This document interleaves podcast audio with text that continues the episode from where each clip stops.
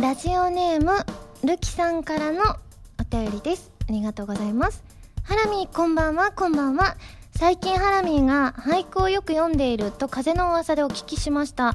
聞くところによるとかの偉大な俳人松尾芭蕉にも引けを取らない俳句を読みになるそうですね。よければこの場で一句読んでいただけないでしょうかと。そうなんですよね。私はあの最近は俳句が趣味でこう作ると松尾芭蕉さんみたいだねっていろんな人に言っていただけるんですよね。俳句？五七五ですもんね。俳句ってね。五七五でしょ？ちょっと今丸を書きますからね。いつも私はね丸を書いて進めるんですよ。ちょっと待ってね。はい今最後の丸書きました。えーとそっか。時系列10月10日ですもんね。じゃあやっぱりその俳句の人って俳人さんってやっぱりそのその季節のことを表せてなんぼだと思うんです私は。でなんかあの季語っていうのもね入れなきゃいけないっていうの常識なんでねいきますよ。運動かあちょっと待って待って待って。待ってあ6文字だった。ちょっと待ってくださいね。運動だ。運動だ。そうそれから始まる。これがあのいわゆる季語というやつですね。運動会は秋に行われますから。運動だ。何をしようか。何をしようか。あと5文字ようか。うん。ま迷う。の秋のあの運動をこう楽しんで運動するだけじゃなくて何をしようかって考えてる時間も楽しいんだよっていうあの裏のテーマみたいなのも隠されているんです。はい。あ改めて読みますね。いきます。原由美の今日の一句。運動だ。何をしようか迷うな。というわけで今週は原由美の運動だ何をしようか迷うなラジオ。改めましてこんばんは原由美です。原由美のまるまるラジオ略してはらまる。このラジオは毎回皆さんのお便りによってタイトルを変えるというちょっと変わった内容になっています。ということで10月10日。ねちゃんと季語も入れました。ということでなかなか俳句を作ることはないのでねちょっとドキドキだったんですけれども。しかもね今日はねゲストの方もねいらしていてですねなんと目の前で見てくれているんです。嬉しいですね。そして私のリアルタイムではライブが終わりました。終わったちょっと後ぐらいなんですよね。なのでライブの感想もね今日たくさんいただいているのでまあたくさんメールご紹介したいと思います。それ以外でちょっとねはらまる個人的にはちょっと久しぶりの感覚になるのであの最近何があったかなって思い返してたらちょうどゲームショーの後にあさみさんと一緒に、あのー、スパ施設みたいなとこに行ったんですよね。で2人でスパ施設行ってその後うちの家に帰ってきたんですけれども2人でね。でなんかすごく秋を感じたのが私虫がすごく苦手なんですけれどもあのドアの前にあの開けるところ開けたら多分ぶつかるところに大きなトンボがいたんですよ。でも私虫がどうしても苦手でトンボも怖いんですよ。でももし1人で帰ってたら間違いなく入れなかったから私はもう1人でビビってたらあさみさんは結構虫が得意みたいでさっさとどっかにやって無事に入れたんですけれどもこれあさみさんが来てなかったらあさみさんがちょっと私の家にイヤモニを取りに来てくれるっていう用事があったから寄ってくださったんですけれどもいや本当にイヤモニを忘れていってよかったななんていうふうに思いました。まあこれからね冬に向けて虫もどんどんいなくなったりするので私的にはね素敵な季節が来るなと思っております。ということでそれでは最初のコーナーに行きますよ。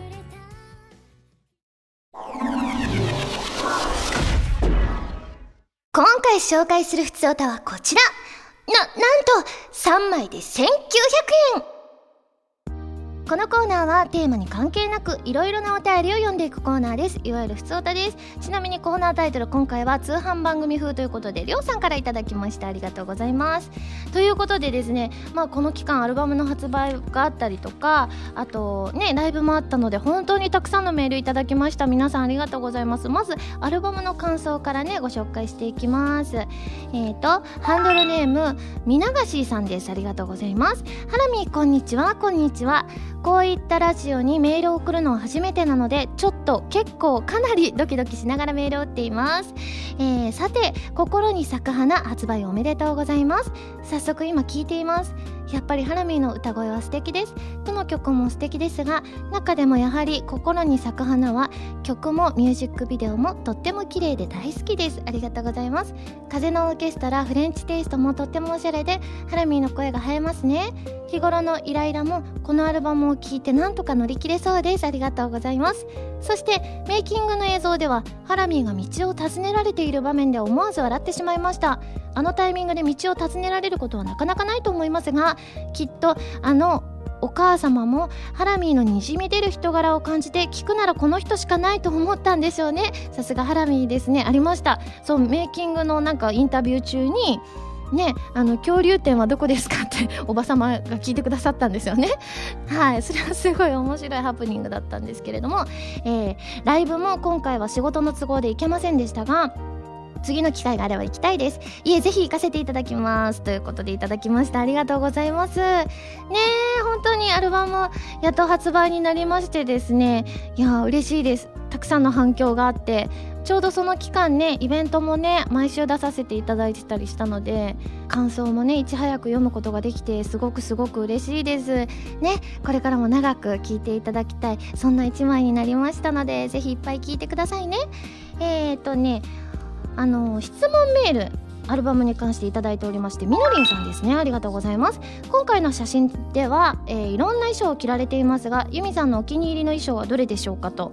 まあ3パターン着ているんですけれどもあのちょうど大阪のライブでも着た青色のワンピースが気に入ってますね。あのなんか黄色とかはちょっとだけなんかラブリーかななんていう風に思ってちょっとドキドキするわって思ったんですけれどもなんか普段着でも欲しいなって思ったのはあの青色の衣装ですね。それ以外ルキさんです。ありがとうございます。えー、アルバムに収録されている「君との未来」ですが最後の最後に「好き」という言葉が入っていて聞いた瞬間びっくりしてしまいました。ですがあまりにも素敵なので繰り返し聞いています。なぜ「君との未来」は最後に言葉を足したのでしょうか？よろしければ解説をお願いします。ということでそう「君との未来を」あのシングルとして発売させていただいたカップリングでねあの発売させていただいた時は最後に「好き」っていうセリフが入ってなかったと思うんですけれどもまああの白衣性愛情依存症の曲ということなのでまあ恋愛ものということで詩もねあのそれにね恋のね話を歌ってるんですけれどもなのでなんかちょうどねあのレコーディングの時じゃなくてあの TD って私大体行かせていただくんですよ。あのトラックダウンというねあの最後の仕上げ作業なんですけれども大体その時に浜田 P が何か足す時はレコーディングの時じゃなくて TD の時に足しましょうかっていうのでそのちょうど仕上げ作業の時にアルバムではこの「好き」っていうのを入れたバージョンにしましょうということでその時ね2パターン撮ってたんですよね。なので今回それにびっくりしましたという反響をたくさんいただきましたのでねあまだ知らないわって方はですね ぜひそのね「君との未来」のアウトローにね注目して聞いていただきたいと思います。それ以外ですねあのアルバムの感想をたくさんいただいております。お名前だけご紹介します。ダイエットには5回成功してますさん、えー、岸 P さん、秀則さん、たけぽんさん、75さん、三河ナンバー P さん、ロキュータスさん、おのちさん、せなさん、ビメーダーさん、ゆうきさん、ハットのひこさん、りょうさん、たけさん、南風パワーさん、赤たぬきさん、ガンマ構成さん、キュベザンマイさん、のっぴきならないさん、シモンさんなどなど他にもたくさんいただきました。ありがとうございます。続いて、ライブの感想参ります。田中 P さんです。ありがとうございます。ハラミこんばんはこんばんは。初めてお便りをさせていただきます。田中 P と申します。ありがとうございます。9月12日に豊洲ピットで行われたサードライブ心に咲く花行かせていただきました。私にとって初めてのハラミライブだったのですが初めてでも安心して楽しめるアットホームなライブだったと感じました。ゆったりしているところは水を何回も飲んでしまえるくらいにゆったりしておりビシッと決めるところは別人のようにかっこよく決め可愛いところはいつも通りに可愛い。まさにハラミー自身の雰囲気が作り出すライブがハラミーのライブなんだなと肌身で実感しました。特にいきなりギターを持ち出したラルクカバーのヘブンズドライブではあこれ東京公演ですね。ハイドさんのようにかっこいい歌声で歌っているのにギターを弾く姿はハイドさんやケンさんにも程遠い可愛い弾き方で印象的でした。またほぼ完璧なドラムの弾き語りの後に歌われたオレンジ色の季節では恒例になっているラスサビ部分を一緒に歌うのを実際にやることができたことを嬉しく思います。本当に初めて来た私でも最高に楽しむことができて行ってよかったと心から思うライブライブでしたと。それ以外にも感想たくさんいただいております。ダックスさんですね。ありがとうございます。ハラミこんばんは。こんばんは。サードソロライブ心に咲く花の大阪公演に参加させていただきました。ハラミーのライブは初参加でしたが席が最前列であり舞台上とも非常に近くムーニングライトが直撃する眩しさも吹き飛ぶほど興奮しきりでした。印象に残っているのは風のオーケストラのフレンチテイストでした。歌の印象がガラッと変わっていて軽快で聴いていてこちらも楽しくなる感じがしました。またミンゴスさんと2人で歌われていたスプラッシュマインドも本当に楽しそうに歌われていてイチャイチャしやがってかっこ笑いという感じで大好きでした。今回が初参加だったのですが本当に楽しめ以降のライブにも参加したいと思う素晴らしいライブをありがとうございます。これからも応援していますとありがとうございます。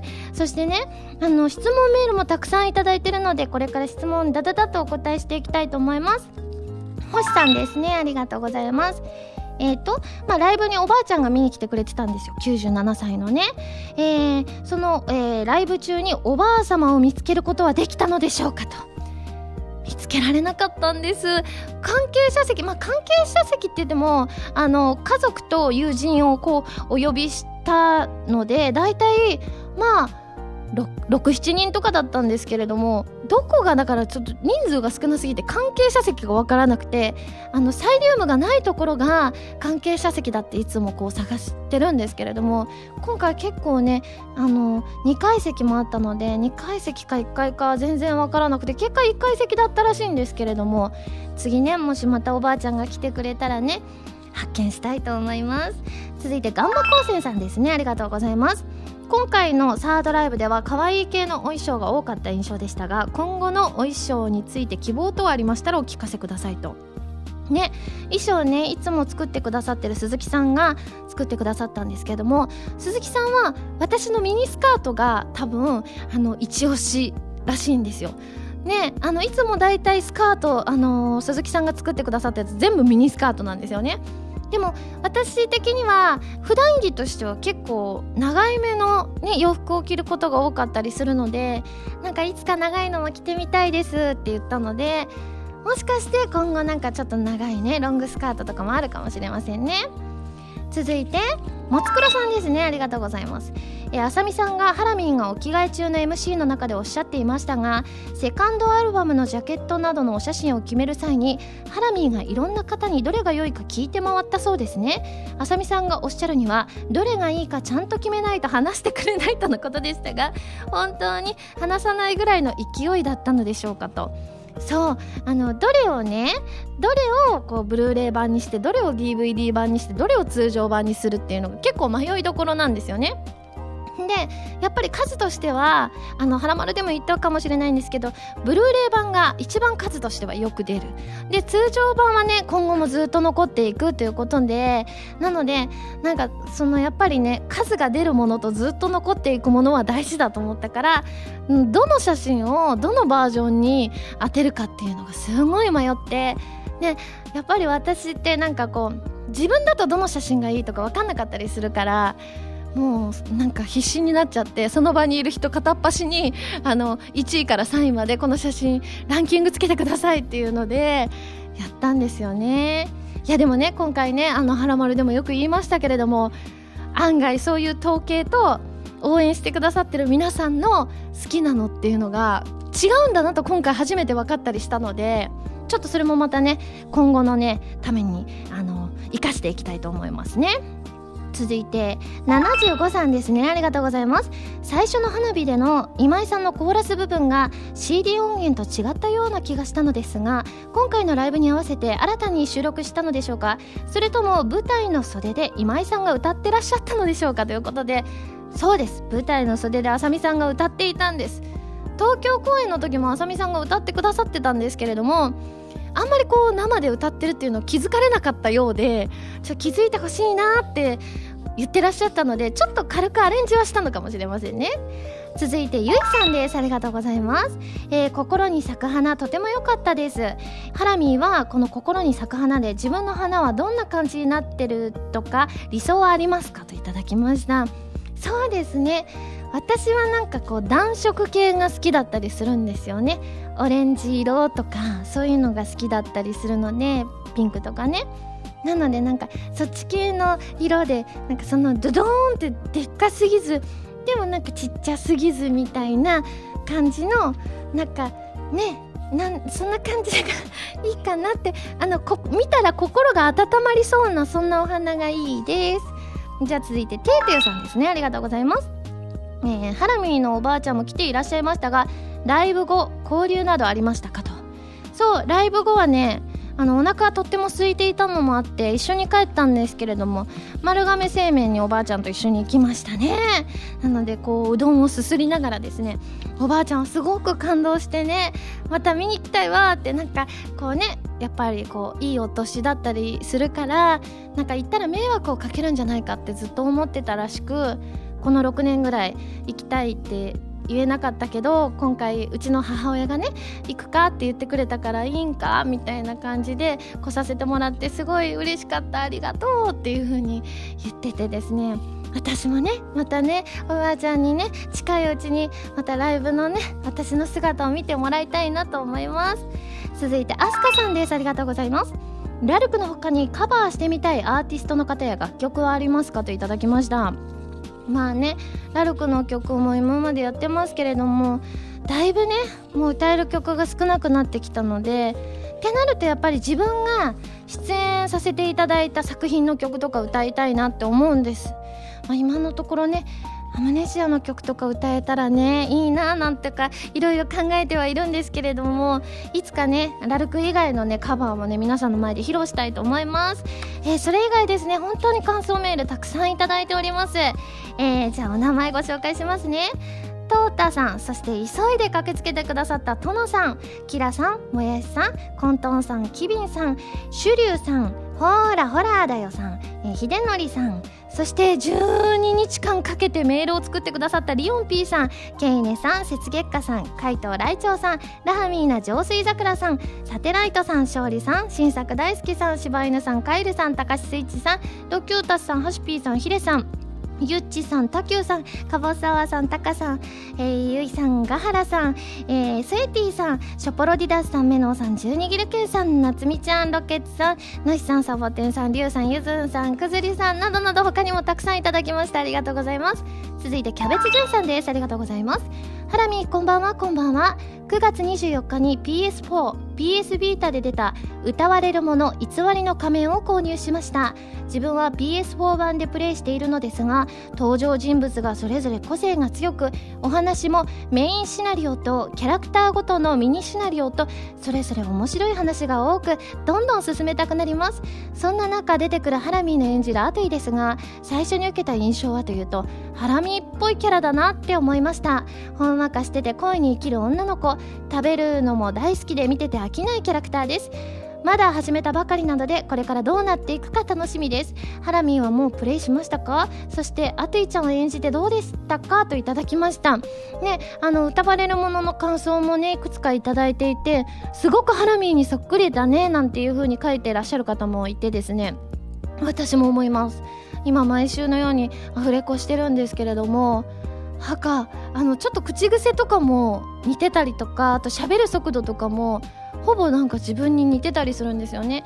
関西弁のねキャラクターってねあの何度か演じさせていただいてはいたんですけれども自分よりね全然しっかりしてるようなタイプが多かったんですけれどもアトゥイはすごくね自分に近いのでぜひですねまあ10月から放送開始ですのでテレビアニメの方もご覧いただきたいと思います。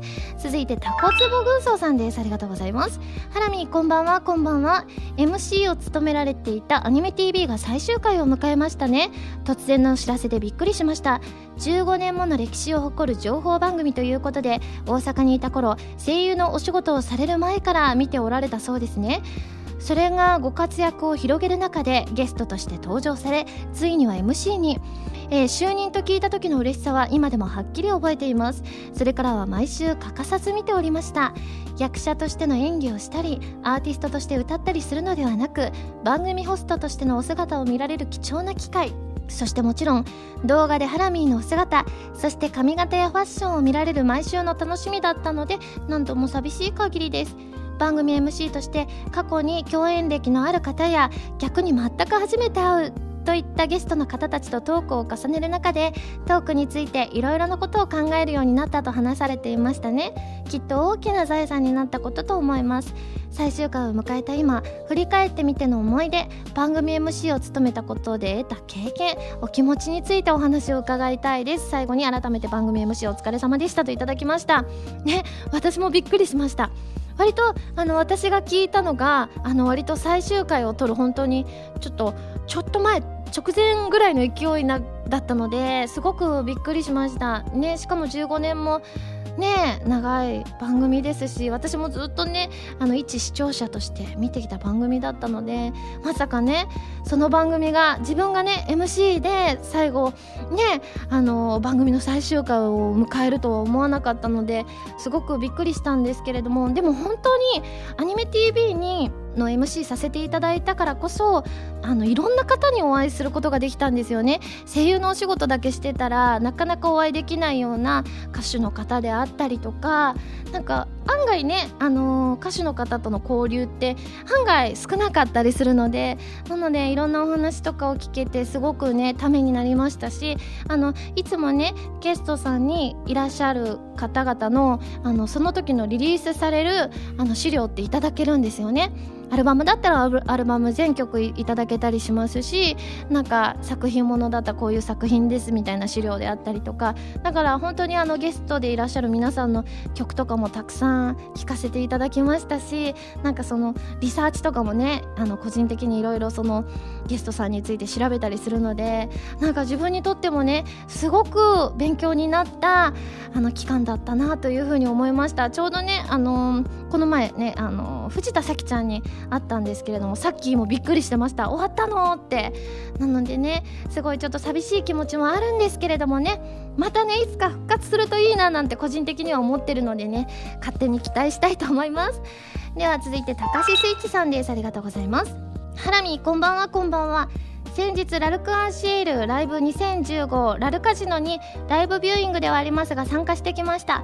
ドライバーズハイレディーステディーゴーマイハートドローズアドリームのようなライブの定番曲からウィンドウ・オブ・ゴールドシーセットイッツ・ジ・エンドのようなレア曲もありさらにはまさかのトリックを4人全員ギターボーカルという演出もあり本当に神がかった瀬取りでした。本当はもっと語りたいところではありますがハラミーがライブビューイングに行けていない場合これ以上聞いても羨ましくなるだけでしょうからこの辺りにしておきます。ただそんなライブの中で新曲「Wings フラップの発売も発表されましたので年内のラルク関連の楽しみは増えてましたねといただきました。ね。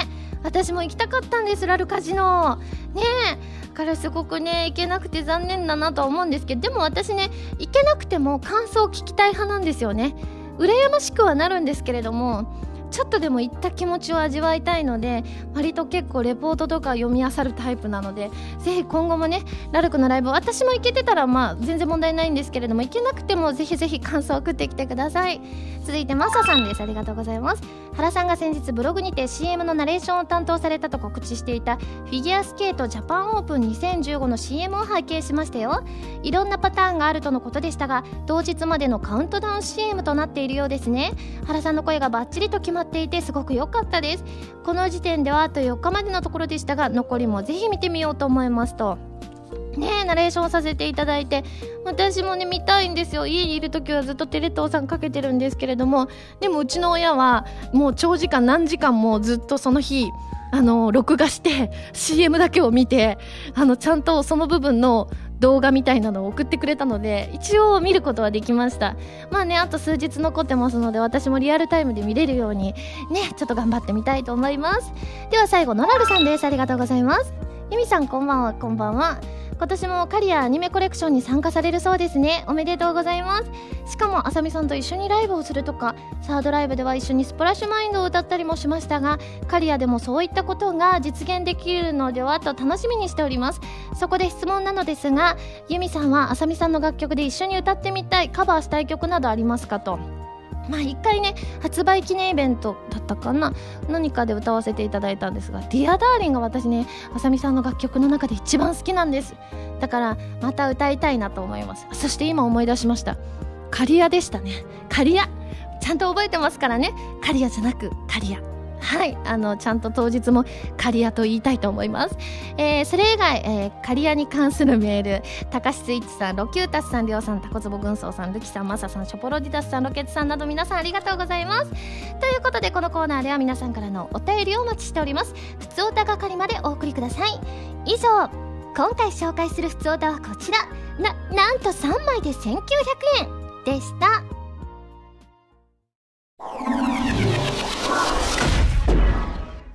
フリーダム情報局。このコーナーでは私がアリ SM として出演しているプレイステーションビータ用ソフトフリーダムウォーズの最新情報をお届けします。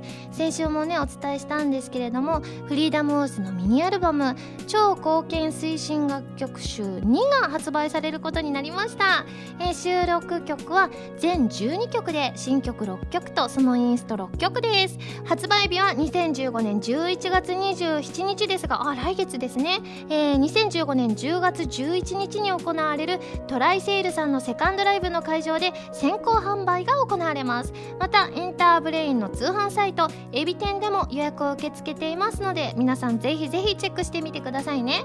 そして今回はその中から私と中村江里子さんがアクセサリーのハイネとグレイスとして歌う維新伝子関連してウィル・オーをご視聴いただきたいと思います。なんとこの曲大阪ライブでハイレゾ視聴の中にもね入ってていたということでですね。まあねお越しくださった方で聴いてくださってた方もいらっしゃるかもしれませんね。この曲本当にねレコーディングの時からね回るんです。一心伝心感電してみようっていうところがずっとループになってるんですけれども。だからねあの今日もね私聞いたので多分ね帰りしななんか口ずさみながら帰りそうだななんて思います。皆さんもぜひぜひですね 口ずさんでみてください。それではお聴きください。貢献レディで維新電子感電してウィルオし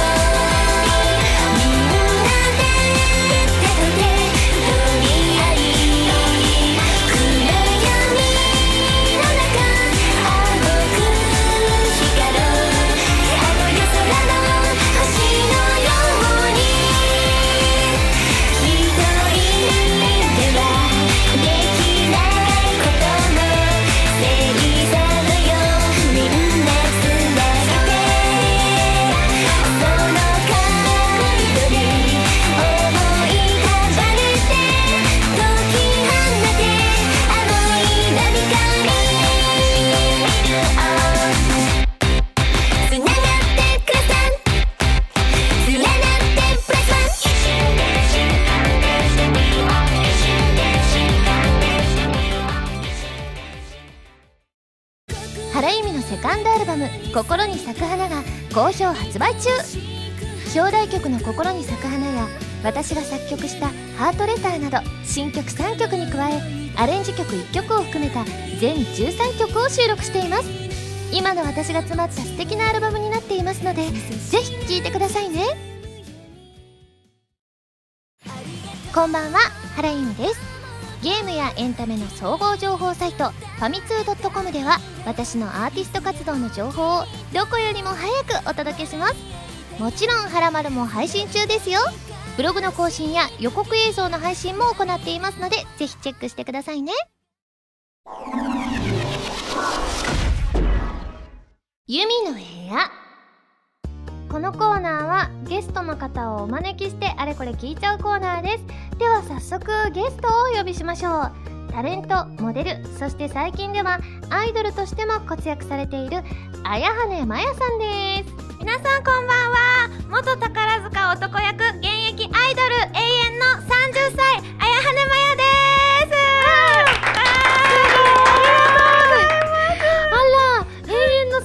歳ってなんか斬新ですね。そうなんです。私あの女性の30歳っていう年はすごくあの悩んちゃったり、うん、もういろんな分岐点になる年だなって思うんですけどそうですよね、はい、うん、私の場合はその30歳っていう年が本当にあの明るく人生が切り開けた年で,、で今こういう風に活動できてるのも、はい、本当に30歳っていう年が起点となっているのでなるほど、はい、それをテーマにというか皆さんの30代の皆さんの希望になるようなアイドルになりたいなと思って30歳って言ってます。いいですですね。なんかちょっと30ってなるとねなんかちょっと、はい、なんかあもう20代じゃないんだとかちょっと年を感じるなって思ったりもするけど、うん、それを前向きに捉えていくっていうのは確かに希望になりますよね。そうなんです。はい。そしてね、はい、宝塚歌劇団で活躍されていたということでですね。ありがとうございますすごいですよね。あの今回ねメールもねたくさんいただいてるんですよね、はい、その話とかも、はい、そ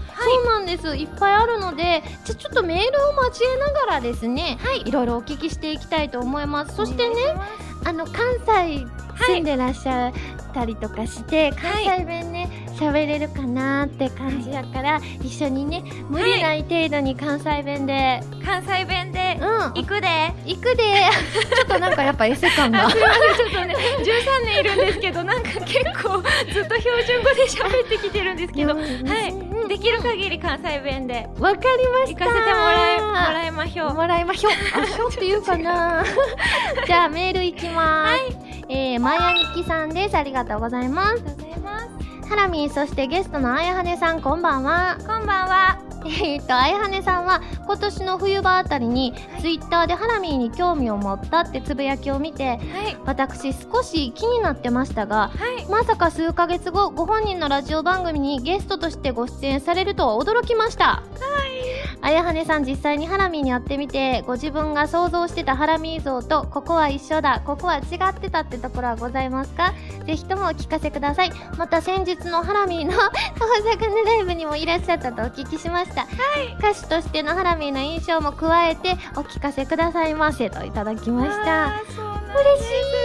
嬉しい。私あの実は、はい、あのアイドルマスターをアーケードからやらせてもらってて、はい、すごいですね。長い。そうなんです。それであのずっとそのアイドルマスターの女の子みたいに、うん、こうキラキラ輝いたアイドルになりたいなって思ったりしてたんですけど、うん、それであのずっとゲームはやってたんですが、うん、その中の人に注目したことが失礼ながらあまりなかったんです、なんですけどあのちょっと生放送で、はい、あのハラハラハラミーさんとお呼びさせていただいてわあどうしよう。もうずっとなんて呼んだらいいかなと思ってて。でそのハラミを初めて見た時に、はい、あの周りの人のお水が500ミリのお水だったの。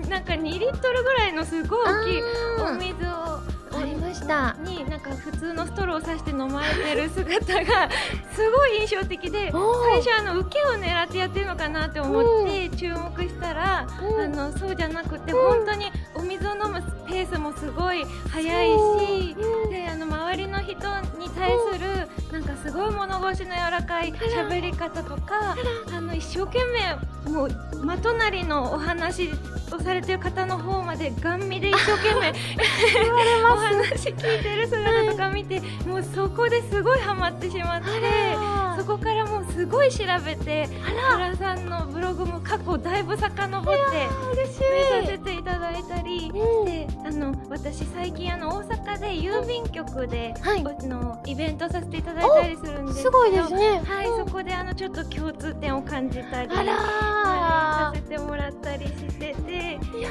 嬉嬉しいです。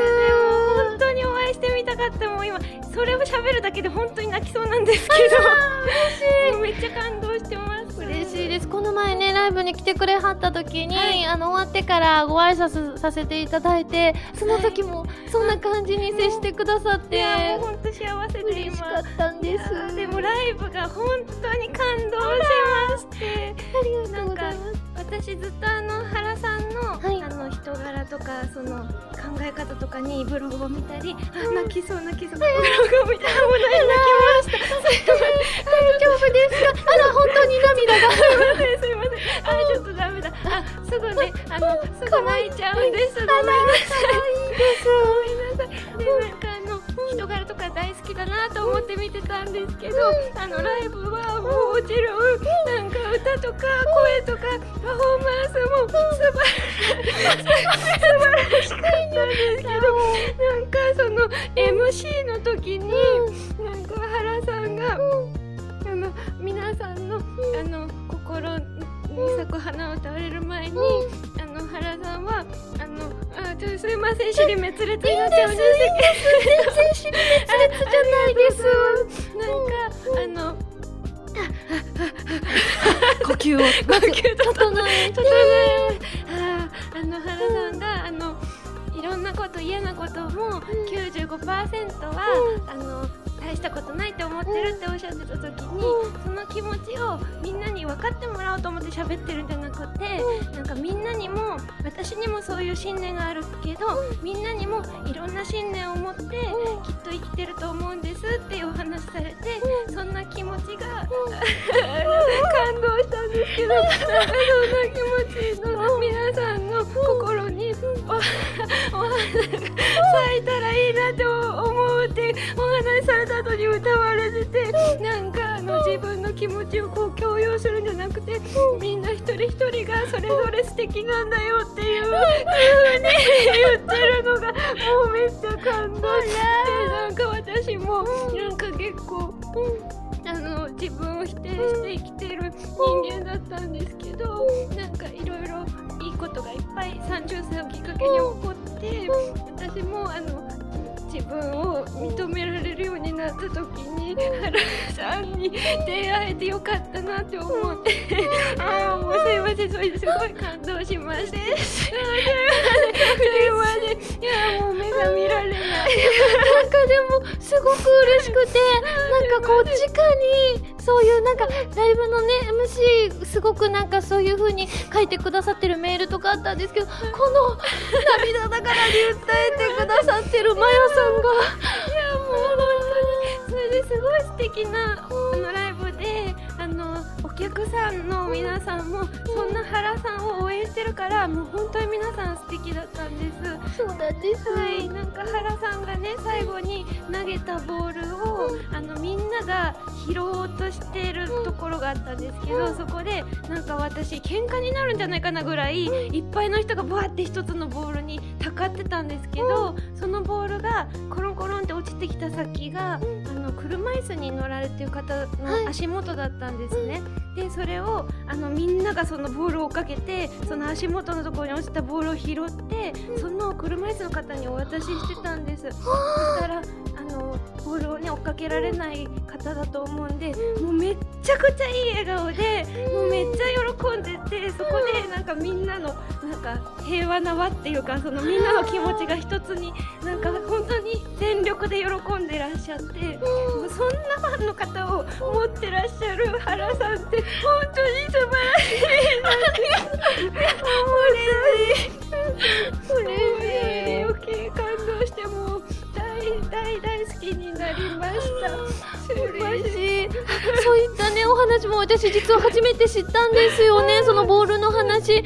いやでも本当に皆さんお優しい方がね応援してくださる方みんなお優しいのでなんかそういったねエピソードをまた一つ教えていただけてすごく嬉しいです。どうもありがとうございます。なんかもう嬉しい嬉しくてちょっとね本当に私も感極まってしまいそうなんですがでもせっかく来てくださったまやさんのお話もっともっとお伺いしたいと思います、す。みません、ありがとうござい。ますはい、えー、続いてシモンさんです。ありがとうございます。ありがとうございます。ゆみさんゲストのあやはねさんこんにちは。こんにちは。えー、あやはねさんは元タカラジェンヌという経歴をお持ちとのことですが、私が子供の頃母やおばが宝塚にハマっていてい。た時期があり、一緒になって宝塚のビデオを半ば強制的によく見ていたことがあったのを思い出しました、当時視聴した作品明るいポップなロンドンを舞台にしたミュージカル「Me and My Girl」や、幕末の時代新選組の戦いを描いた「誠の群像」など、お話の内容も面白くて印象深く未だに鮮明に記憶に残っています。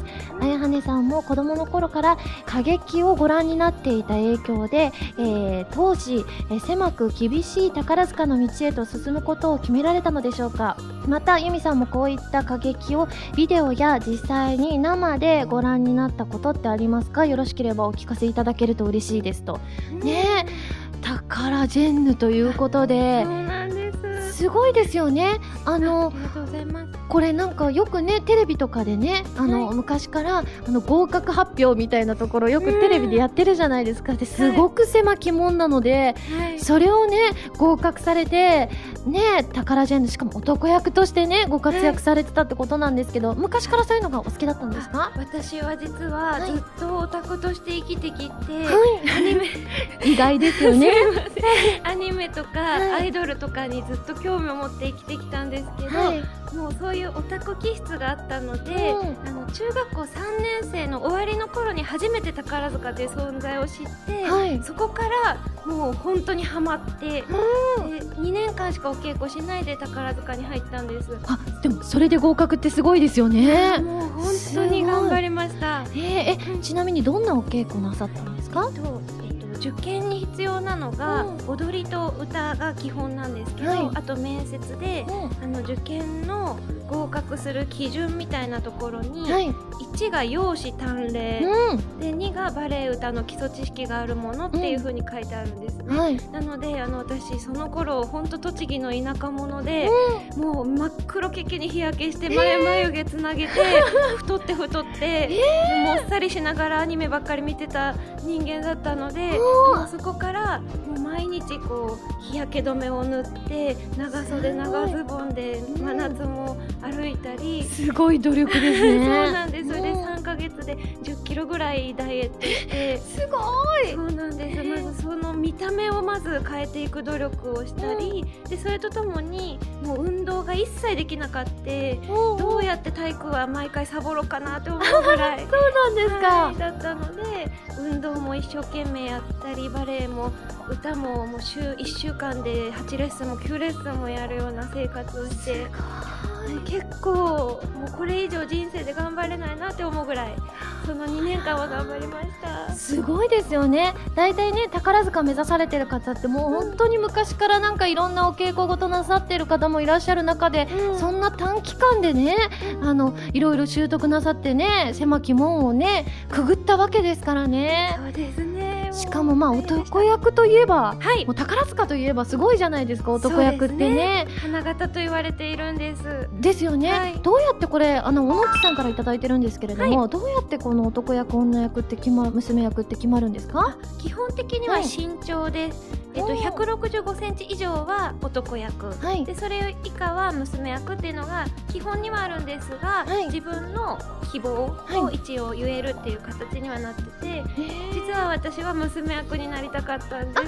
そうなんですか。はい。でもすごいスタイルの持ち主で私あの動画とか拝見させていただいたんですけれども足が長いことなんとあと細くてね 本当にスラッとなさっててですね羨ましいなっていうふうに思うんですけれどもやっぱりねこのなんか学校時代ってなんか割とはい。宝塚ってなんかこう上下関係厳しいとかなんかご挨拶がどうだとかいうは話い聞くんですけど、はい。やっぱり結構大変でしたか？もう絶対聞かれる質問ですが、ね。もう皆さんが思ってる通りです。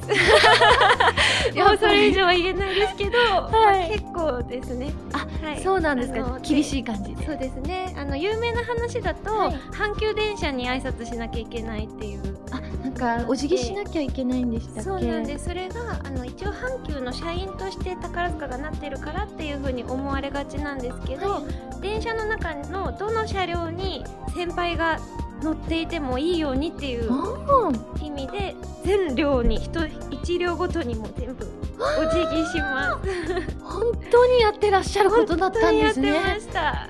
大変ですねいやでもちょっとなんか不思議な光景ですよね。想像してみるとね。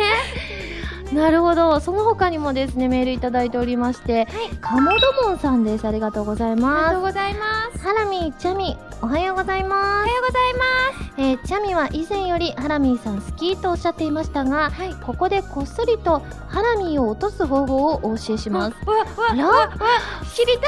知り それは男役のボイスでたい。はい。愛の言葉をささやくことです少しオレオレ的だとなお良いと思います。ちなみにハラミもイケメンボイスの持ち主です。お二人のイケボもお聞きしたいですということで。わあ。らでもそうですよね、男役といえばそうです本当にね。かっこいいセリフもねたはい。くさんあったりしますし、ちょっと雰囲気が変わりますからねうんうん。声の雰囲気がね、そうですえね。じゃあちなみにちょっはい。とそのなんか、はい。あの喋ってもらえたりしますあ、わかかりました。はい。そしたら一番有名なはい。宝塚といえばあの、はい。ベルサイユのバラより、はいアンドレがオスカルに言うセリフを言いたいと思います。はいお願いします。えっと、ハラさん、ハラミーさんにお願いしたいんですが、はい。えっと、私のことを愛してるって聞いてもらっていいですか？愛してるって聞きます、ねはい。私が先に聞く感じですか？はい、お願いします。わかりました。いきます、愛してる？千の誓いが欲しいか？万の誓いが欲しいというのか？私の言葉はただ一つ。愛している。愛しているともすごい声の響きが今あのヘッドホン越しなんですがすいませんビンビンときました。やっぱ全然雰囲気が変わるんですね。そうですね、発声法が全然違います。あの通る感じが体にずしっと音が届く感じがしました。ありがとうございます。すごいですね。生でなかなか聞ける機会ないんで すごい貴重なボイスを聞いていただきました。地声が高いので結構苦労しました。そうですよね。低い声作るっていうのはね、いやイケボでした。ていうかびっくりしました。なんか今日のこの雰囲気からの落差がすごすぎて 全然違ってちょっとクラッときちゃいましたね。ありがとうございます。えー続いてニャラさんですね。ありがとうございます。あやはねさんカルチャーバーウェーブでのイベント楽しかったですありがとうございます。はい、最初に私があやはねさんを知ったきっかけなのですが、ハラミーを好きなすごい新人アイドルがいるよと教えていただいたのが最初でした。はい。ハラミー好きに悪い人はいないので、それはとても気になる方だと思い、そこからいろいろと調べ始め、元宝ジェンヌであるとか、ニコ生でアイマス曲を歌われたりしたとか、すごい経歴がわかるにつれ、ますます興味を持ち始めたところに、大阪のバーでミニイベントのお知らせがそれに参加しあやはねさんの楽しい人柄ファンの皆さんの温かい雰囲気がとても楽しくてこの人を応援したいという気持ちになり現在に至っております。嬉しい。はいこれからも頑張ってください。そしてあやはねさん、セカンドシングル CD 発売決定おめでとうございます。ありがとうございまはい、そこで質問なのですが、セカンドシングルに収録される曲はどのような曲になるのでしょうか、す。まだ決まっていないのなら、まあ、どんな曲を歌ってみたいとか教えてくださいと。わあ、ありがとうございやます。ね、これ、セカンドシングル、年内発売予定そうなんです。ということなんですよね。はい、あの12月に発売しようということで今制作が進んでるんですが、おはい、あの本当にファーストが今月の5月で、私がアイドルデビューしたのも今今年あ、はい。今年の5月ではい。あの本当にあのそれをきっかけにたくさん私のことを知ってくださる方が増えて、本当嬉しいなと思って、こうやってあの原さんのラジオに来られるのもそのおかげだというのが、本当に皆さんに感謝なんですが、はい。えっと、セカンドは、はい。えっと作曲の方がはい。またすごく豪華でですね、はい。えっと伊藤健さんこと伊藤健二さん。ああすごいですね。はい、あの、はい。ロマンシングサガなどではい。活躍されてる方ですね。はい。と、あとポケモンとか、はい。えっと中川翔子さんのはい奇跡という曲を作られたりしていらっしゃる影山翔太さんという方に曲をお願いしまして、はいそしてそして、えー作詞がですね、はい。もう私が本当に愛してやまないアイドルマスターの曲はをたくさん手掛けていらっしゃる、はい。ゆらさん。ねえ私もゆらさん大好き。すごいあの本当に素敵な詩を書いてもらって私ははい。何回もゆらさんの曲で救われてきて、ん。あまた泣きそう。なんかグッとくるんですよね。そういろなんな私空とか大好きなんです。あもうまさに私は空が一番好きで。いいですよもう本当にもうそれで何回救われたことかと思い、自分がへこんだ時とか聞いても、あ笑ったりしても泣いたりしてもうん。人間ってもう自分の思うままにしていいんだなって思わせてくれる曲を書いてくださる方です。でもこのね思いが詰まってる分絶対そのねあの次の詩もね素敵な詩をゆらさんが書いてくださるでしょうね。必ず素敵な曲になると思うんですが、今回は決まってることが、はい。色をテーマにしようっていうことで、はい。ここで初めての公開になるんですけど、はい。伊藤さんにはい。赤はい。影山さんに青っていう2曲をまずテーマにして、はい。あのきっとえ私の想像なんですが、伊藤健さんには情熱的な曲を。赤ですからね。はい、赤ですから、で影山さんには爽やかな曲をっていうイメージかなと想像ですがまだ。はい思ってます。うんえー、だとしたらこのはい。1枚目のこのデビューというねはい。シングルともまた違った曲にこのね聴かせていただいたんですけれども2曲とも。すごいあのねあの2曲とも全然雰囲気が違うんですよね。そうなんです。もう私がずっと憧れてたアイドルらしい曲をはい。作ってほしいっていうので、1曲目は、はい。なんかまるでおもちゃ箱をひっくり返したような曲っていうのを、はい。えー、とバイオハザードとかを手掛けてらっしゃるはい。小渕聖子さんっていう方にお願いして、で作詞はゆらさんではい。作っていただきました、で2曲目は「彩りの羽羽ばたけまっすぐに矢のごとく」っていう曲で私の名前の文字をすごいんですよ。そうなんです。これがもうちょっとお恥ずかしながら私が宝塚の時に自分で作った詩なんですけど、はい、その詩をゆらさんが聞いた時に、はい。わあそれはぜひ使いたいって言ってくださって、はい。それをまずテーマにあの題名にしてくださって、あの皆さんへの気持ちとか自分が夢に向かってまだまだ頑張っていくよっていう気持ちを描いた曲にバラードでしていただきました。ね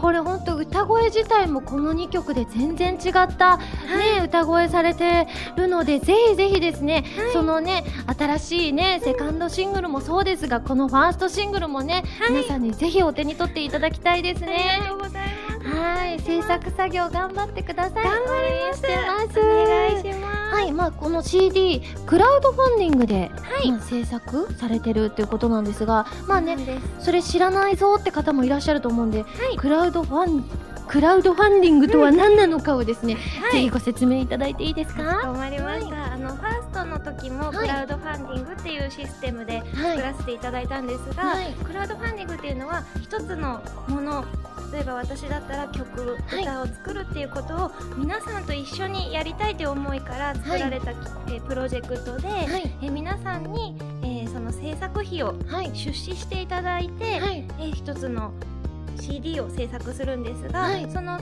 えー例えば500円だったら500円支援していただいたら私からお礼のメールをお送りするとか、はい。えー1万円入れていただいたら、えー CD と,、えーと私と制作陣の皆さんからのはい。直筆メッセージをプレゼントするとか、そういうシステムで、えー皆さんにもいろんな気持ちをお返しできるようになっているシステムでやらせていただいてます。はい。で今回は、えーセカンド CD ではい。クラウドファンディングをするんですが、はい。えー3万円はい。支援していただくと、はい。なんと作詞家のゆらさんからはい。直筆のはい。ポエムを、はい、あなただけへのポエムっていうのを、はい、作っていただいたりすごい豪華なですね。リターンをご用意してます。あら私も作ってほしいぐらい 浦さんに。いや本当に素敵なあの前回もその直筆のポエムってご用意させていただいたんですけど、はい。本当に素敵な詩を一人一人に対してかなり時間をかけて作ってちゃんと色紙に手書きでゆらさんの手書きでお送りさせていただくのですごく貴重な機会かなと思ってはい。でまた、えー支援額によって、はい。皆さんのはい。お名前を、はい。えー CD の中に記載させていただいたりもしているのでそうですよね。今、はい。たくさんのお名前がね、のデビューという CD の方に入ってますね。これも100人以上の方に、うん。あのご支援いただいて作れたものなので、はい。ぜひその感謝の気持ちを込めてこれは私たちだけで作ったものじゃなくて皆さんと一緒に作ったものなんだよっていうのが残る形にはいしたいなと思って、はい。やってなるほ。ど。素敵ですね。みんなで作り上げていく CD っていうのは素敵ですありねがとうございます。あら今回は、えっと、100万円っていう金額をはい。目標金額にしたんですが、はい。その金額はえ達成することができました。おすごありがとうございます。すごいですねドシングル作らせていただくんですが、はい。募集期間がはい。10月31日までなんですが、はい。えまだまだ、え1ヶ月ほどい期間がありまして、ストレッチゴールっていうのをはい。設けさせてもらってます。はい。でそのストレッチゴールを達成すると、はい。より、えー音源が生生演奏になったり。あクオリティアップになるほかに、はい。え私のお恥ずかしながらえ電子写真集を皆さんにおはい。渡ししたり、あはいらそんな特典もつけてますので、はい。えぜひぜひ気になる方はチェックしていただけると嬉しいです。すごいあら生楽器素敵ですもんね。やっぱ音の幅が変わりますよね。そうですよね、えー今お話しいただきましたが、えーキャンプファイヤーというですねクラウドファンディングサイトで支援できますので、ぜひぜひ皆さんチェックしてみてください。よろしくお願いします。今日は本当にありがとうございました。こちらこそありがとうございました。はい。以上ユミの部屋でしたはらまるリスニングプラスこちらは私、花由美の新曲をお届けする視聴コーナーです。今回皆さんに聴いていただくのは、2015年11月25日発売のセブンスシングルから、表題曲のトワイライトに消えないでです。こちらはテレビアニメ、俺がお嬢様学校に庶民サンプルとしてゲットされた件、エンディングテーマとなっています。それでは聴いてください。トワイライトに消えないで。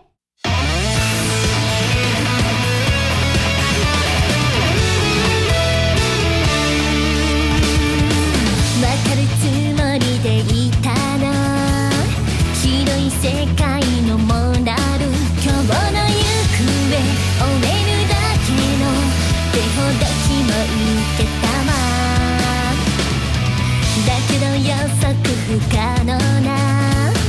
この想いに名前をつけられない。私がいる。マニュアル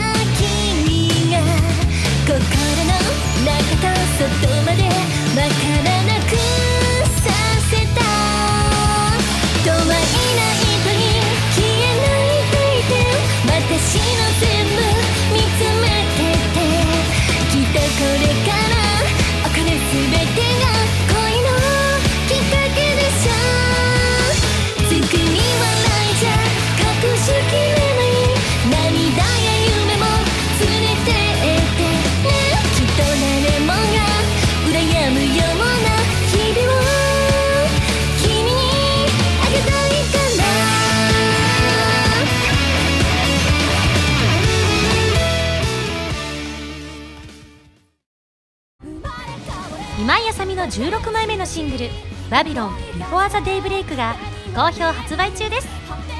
新曲「バビロン」のほか任天堂 3DS 版「コープスパーティー BloodCovered Repeated Fear」オープニング曲「 Shangri-La 2015バージョン」SSG のミュージックパズルで制作している「 Deep of Faith が収録されています。皆さんぜひ聴いてみてくださいね。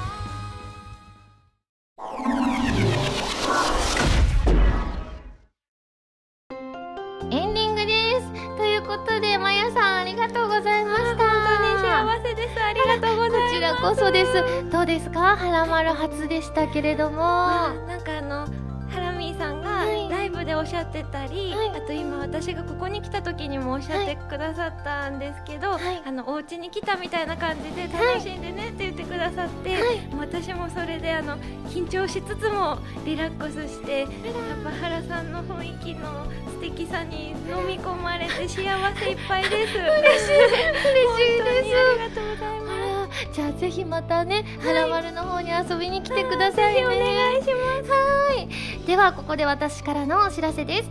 私のセカンドアルバム心に咲く花が2015年9月25日に発売されました。ブルーレイ付き版、DVD 付き版、通常版の3種類があります。ぜひ聴いてみてください。さらに2015年11月25日にセブンスシングル「トワイライトに消えないで」が発売されます。こちらはテレビアニメ「俺がお嬢様学校に庶民サンプルとしてゲットされた件」のエンディングテーマとなっていましてアニメ版 DVD 付き版通常版の3種類が発売されます。ご予約をぜひぜひお願いします。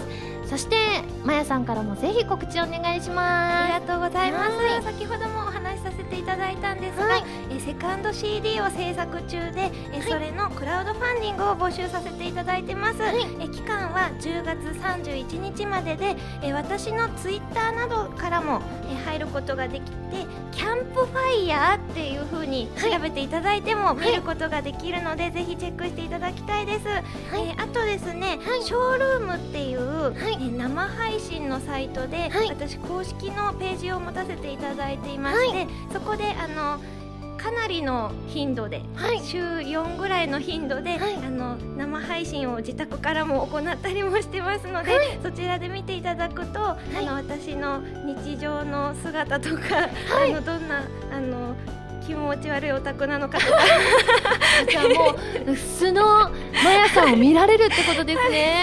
そうなんです。見ていただけるのでちょっと宝塚ファンの方からはあの宝塚らしからぬ元宝でんのということで びっくりする方もいると思うんですけどあの楽しく頑張って配信してますので見ていただけると嬉しいです。